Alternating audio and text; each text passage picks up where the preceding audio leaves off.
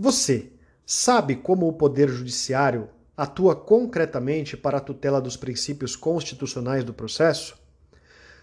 Quando nós tratamos de tutela dos princípios constitucionais pelo Poder Judiciário, nós temos que ter em mente o princípio síntese, aquele que é considerado o princípio de encerramento, do qual derivam todos os demais princípios processuais constitucionais do processo. E esse princípio síntese é justamente o devido processo legal. O devido processo legal está previsto lá no artigo 5 inciso 54, que estabelece que ninguém será privado da liberdade ou de seus bens sem o devido processo legal.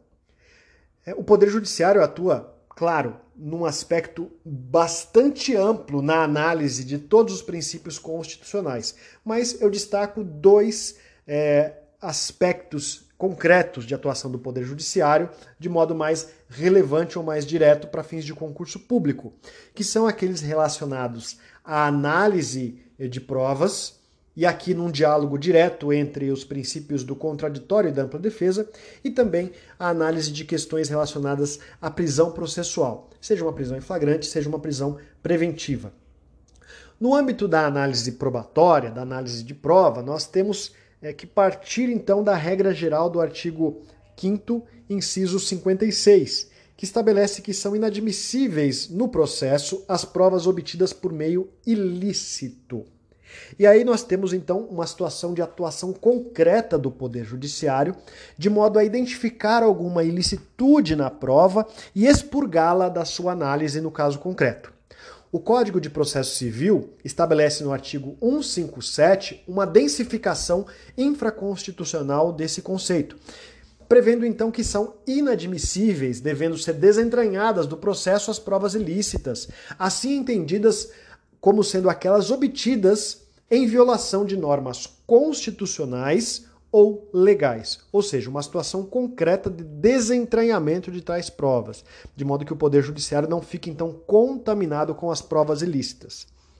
Mas o Código de Processo Penal, ele densifica isso, ao tratar também das chamadas provas derivadas das ilícitas, estabelecendo em relação a elas também a inadmissibilidade.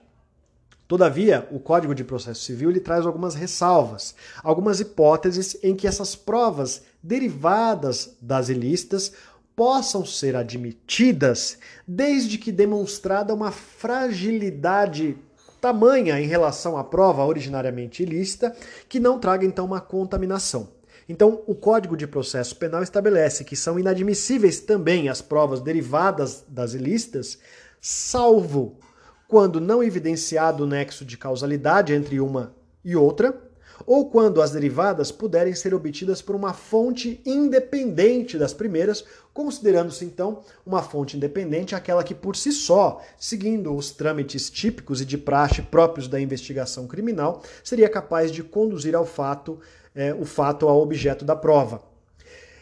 Relevante também estabelecer é, o princípio ou o conceito de que o Código de Processo Penal passou a prever a chamada cadeia de prova, que é o conjunto de procedimentos utilizados para manter e documentar a história cronológica do vestígio coletado, de modo então que possa permitir a análise pelo Poder Judiciário de uma forma isenta. A cadeia de custódia está prevista lá nos artigos 158 a 158F do Código de Processo Penal. Com relação específica à prisão em flagrante, nós devemos ter, então, de forma clara, a distinção entre flagrante preparado, flagrante esperado e flagrante retardado, uma situação também que a análise concreta do Poder Judiciário se mostra relevante. O flagrante preparado é aquele que decorre de uma situação preparada pelos órgãos eh, da polícia. E de acordo com a súmula 145 do STF, não há crime quando a preparação do flagrante pela polícia torna impossível a sua consumação. É uma hipótese de simulação de uma situação de crime. Já o flagrante esperado é aquela situação em que a polícia tem notícias de que uma infração penal será cometida e passa a monitorar a atividade do agente de forma a aguardar o melhor momento para executar essa prisão, não havendo então nenhuma ilegalidade no flagrante. E por fim, temos a situação do flagrante retardado, que é uma hipótese inclusive prevista em lei, também chamada de ação controlada, em que os agentes policiais deixam de realizar, realizar o flagrante, numa hipótese é, de evidente é, flagrante, quando aguardam um melhor momento para prender mais agentes ou de decifrar uma situação mais direta sobre o crime. O Poder Judiciário entende de forma pacífica que não há nenhuma ilegalidade nessa atuação.